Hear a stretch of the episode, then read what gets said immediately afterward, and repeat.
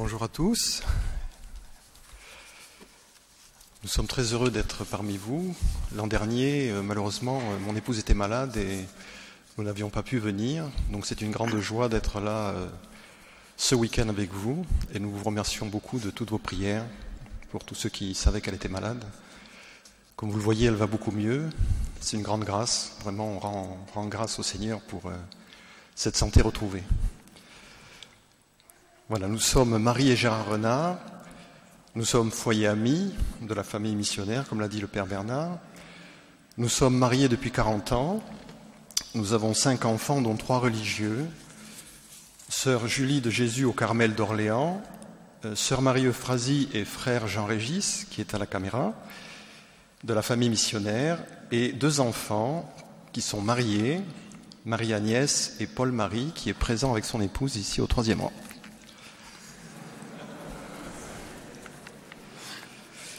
Donc le sujet qui nous a été demandé de traiter est famille de laïcs, famille de consacrés. Ah oui, j'ai oublié de dire que nous sommes donc des parents et des grands-parents comblés. Donc le sujet qui nous a été demandé de traiter est famille de laïcs, famille de consacrés, complémentarité vers un chemin de sainteté.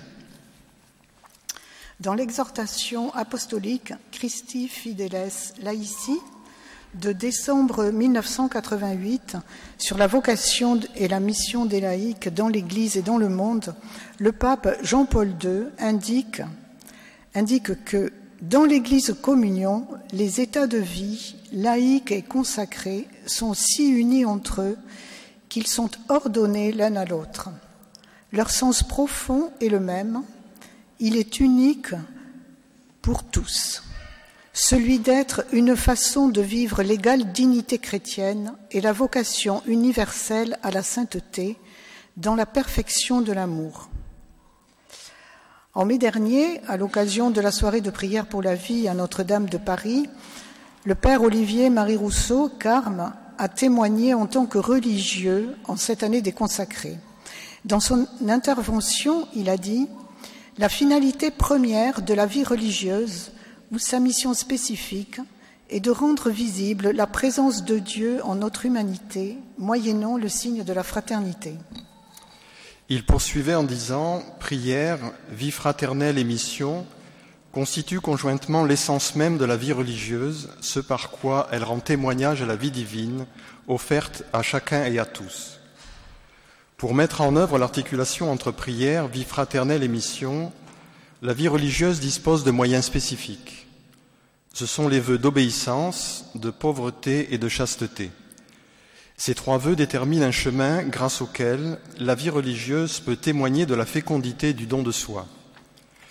Ces vœux engagent en effet la personne à vivre l'expérience d'une véritable dépossession d'elle-même pour se laisser engendrer dans le Christ à la fraternité des enfants de Dieu. Par leurs vœux d'obéissance, les consacrés témoignent que la liberté parfaite réside dans l'obéissance à Dieu, en les dépouillant de leur volonté propre, afin qu'ils vivent au service d'une mission commune.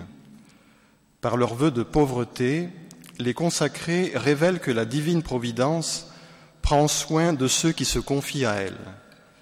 Par leur vœu de chasteté, enfin, les consacrés témoignent de la réalité du bel amour vécu par le Christ. Se donner, c'est le besoin de l'amour. Les trois conseils évangéliques sont source de vraie joie, la joie de l'Évangile.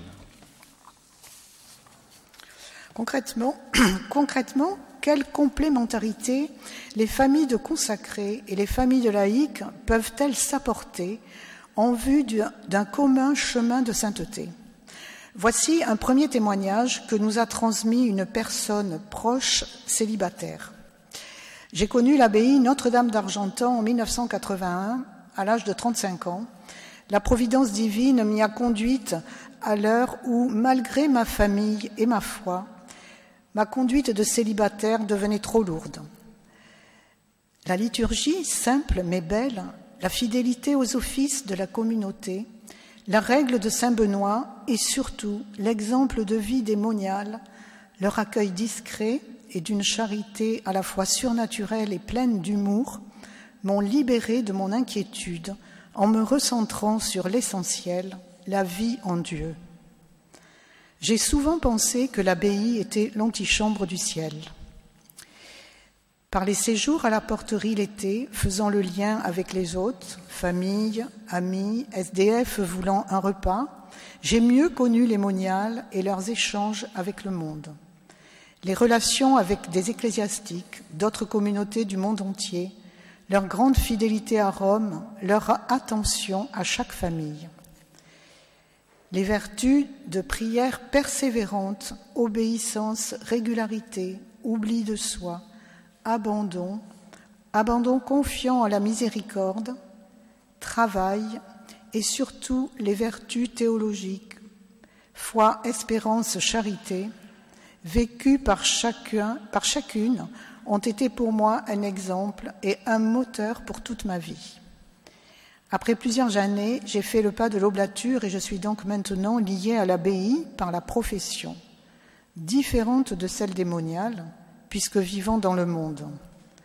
Comme les autres oblats, et comme d'ailleurs beaucoup de personnes en lien avec l'abbaye, nous sommes dans le monde le témoignage de leur vie donnée entièrement à Dieu, vers lequel leur exemple et leur don total nous mènent et nous guident. En ce qui nous concerne, voici comment nous avons rencontré la famille missionnaire et ce qu'elle nous a apporté et continue à nous apporter.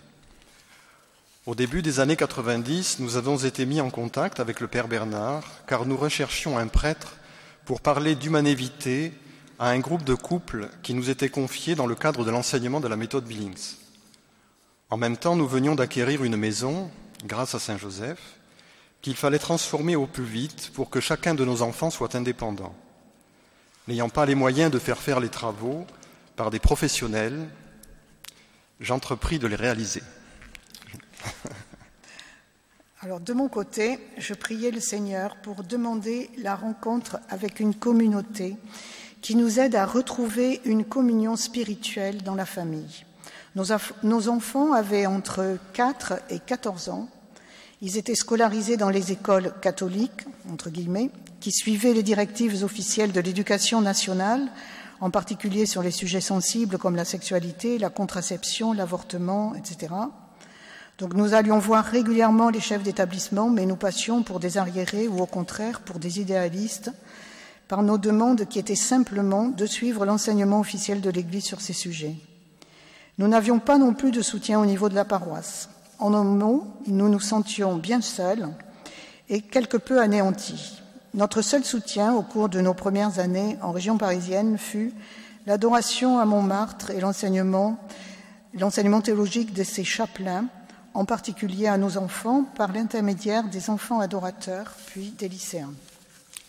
Donc, quand le Père Bernard est venu à la maison, pour ce que j'évoquais tout à l'heure, un soir d'hiver, il nous a expliqué qu'il était membre d'une communauté dont la maison mère est située à Saint-Pierre de Colombier, petit village perdu de l'Ardèche, qui pouvait accueillir les familles l'été dans des maisons aménagées. Nous y sommes allés l'été suivant et avec joie y avons découvert et suivi les offices de la communauté laude, messe, milieu du jour, vêpres, chapelet complis. Nous avons appris combien la fidélité à la prière nous garde dans l'amour de Dieu. Nous avons aussi été amenés à partager la vie des frères et des sœurs en apportant une aide bien modeste dans des menus travaux, en veillant comme eux à respecter les horaires des offices. Rassurez-vous, nous avions des temps de détente par de très belles balades dans les montagnes environnantes. Nous avons très vite été enthousiasmés par le style de vie de la famille missionnaire, parfaitement adapté au style de vie de la famille en général. Par la suite, nous avons régulièrement participé au Triduum Pascal, à la fête de l'Assomption le 15 août et à la fête de Notre-Dame-des-Neiges en décembre, où la Vierge Marie, notre modèle, est la première de cordée. Le trium pascal vécu en famille, en se retirant du monde et avec l'aide de la prière de la communauté, est toujours le grand sommet de notre foi. Peu à peu, nous avons compris la joie rayonnante qui émanait des membres de la communauté en nous avons, euh, qui émanait des membres de la communauté et découvert le profond charisme de la communauté qui est l'éducation des cœurs à l'exemple des cœurs de Jésus et de Marie. Nous avons par la suite fait partie d'une cordée, puis sommes devenus foyers amis. adhérente au directoire rédigé par le père Lucien Marie Dorn, fondateur de la communauté, qui nous entraîne à la pratique des vertus évangéliques. Nos venues dans les foyers de la famille missionnaire nous ont mis en relation avec de nombreuses familles, ce qui nous a permis et a permis à nos enfants de tisser de nombreux liens d'amitié et de fraternité. Les récollections de foyers organisées chaque trimestre dans la plupart des maisons de la communauté nous affermissent dans notre rôle d'époux et de parents en nous rappelant le plan de Dieu sur la famille. La famille, sanctuaire de la vie et premier lieu d'éducation humaine, est attaquée. Le Père Bernard vient de le rappeler, inutile d'insister. La famille missionnaire nous aide à aller à contre-courant pour reconstruire la vraie civilisation de l'amour fondée sur la famille selon le plan de Dieu. Il est bon d'entendre dire que la loi naturelle révèle qu'il n'y a qu'un seul modèle de famille, la famille fondée sur le mariage entre un homme et une femme, que c'est à la famille et à la famille seule que Dieu a confié la grande et belle mission de transmettre la vie, que nous, parents, dans notre unité et complémentarité, avons la première mission de l'éducation humaine de nos enfants, que nous en sommes les premiers responsables. La communauté aide d'ailleurs beaucoup les jeunes et les adolescents au combat olympique pour la pureté en vue de leur future vocation, que ce soit le mariage ou la vie religieuse. Comme le rappellent souvent les membres de la communauté, le père Lucien Marie Dorn aimait beaucoup l'expression jamais rien l'un sans l'autre, qu'il rappelait souvent aux époux en leur disant qu'ils qu'ils devaient tendre aux deux en un, don de Dieu réalisé au moment du sacrement de mariage. Par son exemple et ses enseignements, la famille missionnaire nous rappelle que le jamais rien l'un sans l'autre est cependant à construire durant toute la vie conjugale, avec la grâce de Jésus, car il est là pour nous aider et ne jamais nous décourager.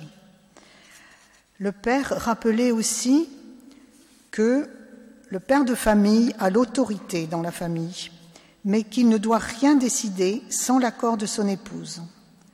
Quand il nous arrive l'un ou l'autre de demander conseil à un frère de la communauté, alors que nous sommes seuls, nous entendons souvent dire Parlez-en à Gérard, parlez-en à Marie, nous sommes renvoyés au jamais rien l'un sans l'autre. Quand nous, avons connu la communauté, nous avons été surpris par l'âge moyen des frères et des sœurs. Beaucoup de jeunes, parfois très jeunes, filles et garçons. Apparemment heureux, équilibrés et très accueillants. Nous n'avons jamais pensé que de nos enfants pourraient vouloir y rentrer. Ce fut leur choix en toute liberté. Leur départ fut chaque fois un moment un peu difficile pour l'équilibre familial, mais nos enfants ne nous appartiennent pas. L'essentiel pour nous a été qu'ils répondent à l'appel qu'ils avaient reçu. Des amis nous ont dit Nous n'irons jamais à la famille missionnaire, du moins pas avec nos enfants, ils pourraient y rester. Il ne faut pas avoir peur. Notre famille s'est simplement agrandie. Nos enfants religieux et leur communauté sont pour nous et nos amis un grand réconfort spirituel dans les joies et les difficultés. Notre lien au Carmel n'est pas le même que celui que nous avons avec la famille missionnaire, mais il est aussi très fort et très concret, car tout est porté par la prière et par le don d'elles-mêmes que font les carmélites en se retirant du monde. Elles vivent le don désintéressé de soi et nous entraînent sur ce chemin. La famille missionnaire vit de la providence divine en se soumettant à Dieu dans sa grande sollicitude paternelle et ses desseins sur nous. Si Dieu le veut, ça se fera, avait l'habitude de dire le Père Dorn. Cet abandon à la providence est pour nous un exemple fort et un appel au partage et à la générosité. Les frères et les sœurs nous apprennent à ne pas gaspiller, à vivre dignement une vie simple, loin du monde artificiel vanté par des marchands d'illusions. La providence divine n'est pas que matérielle, elle est aussi spirituelle. À chaque récollection, la famille missionnaire nous invite à prier et adorer, ce qui nous conduit à confier toutes nos fragilités et nos faiblesses à l'amour de Dieu. Et grâce à la confession, nous sommes renouvelés pour repartir dans le don de nous-mêmes qui est toute notre vie. En conclusion, il existe un lien réel entre les familles de laïcs et les familles de consacrés. Nous, familles de laïcs, avons besoin du témoignage des consacrés, fidèles à l'Évangile et à l'esprit de leur fondateur. Les consacrés, de leur côté, ont besoin du témoignage d'époux chrétiens, fidèles, qui vivent leur vie de famille dans la joie et l'amour. Dieu, pour appeler les prêtres et les consacrés dont l'Église a besoin, veut des familles généreuses et ouvertes à la vie. Nous ne sommes pas appelés à la radicalité des conseils évangéliques en faisant vœu de pauvreté, chasteté et obéissance, car telle n'est pas notre vocation. Et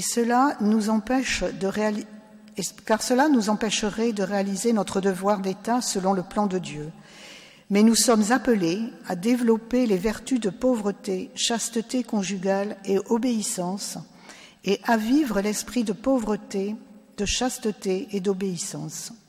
Ainsi, nous pouvons être des témoins crédibles de Jésus et de l'Église, et nous participons avec les membres de la hiérarchie et les consacrés au renouveau de l'Église et du monde, et à la civilisation de l'amour. Soyons fiers et joyeux d'être chrétiens.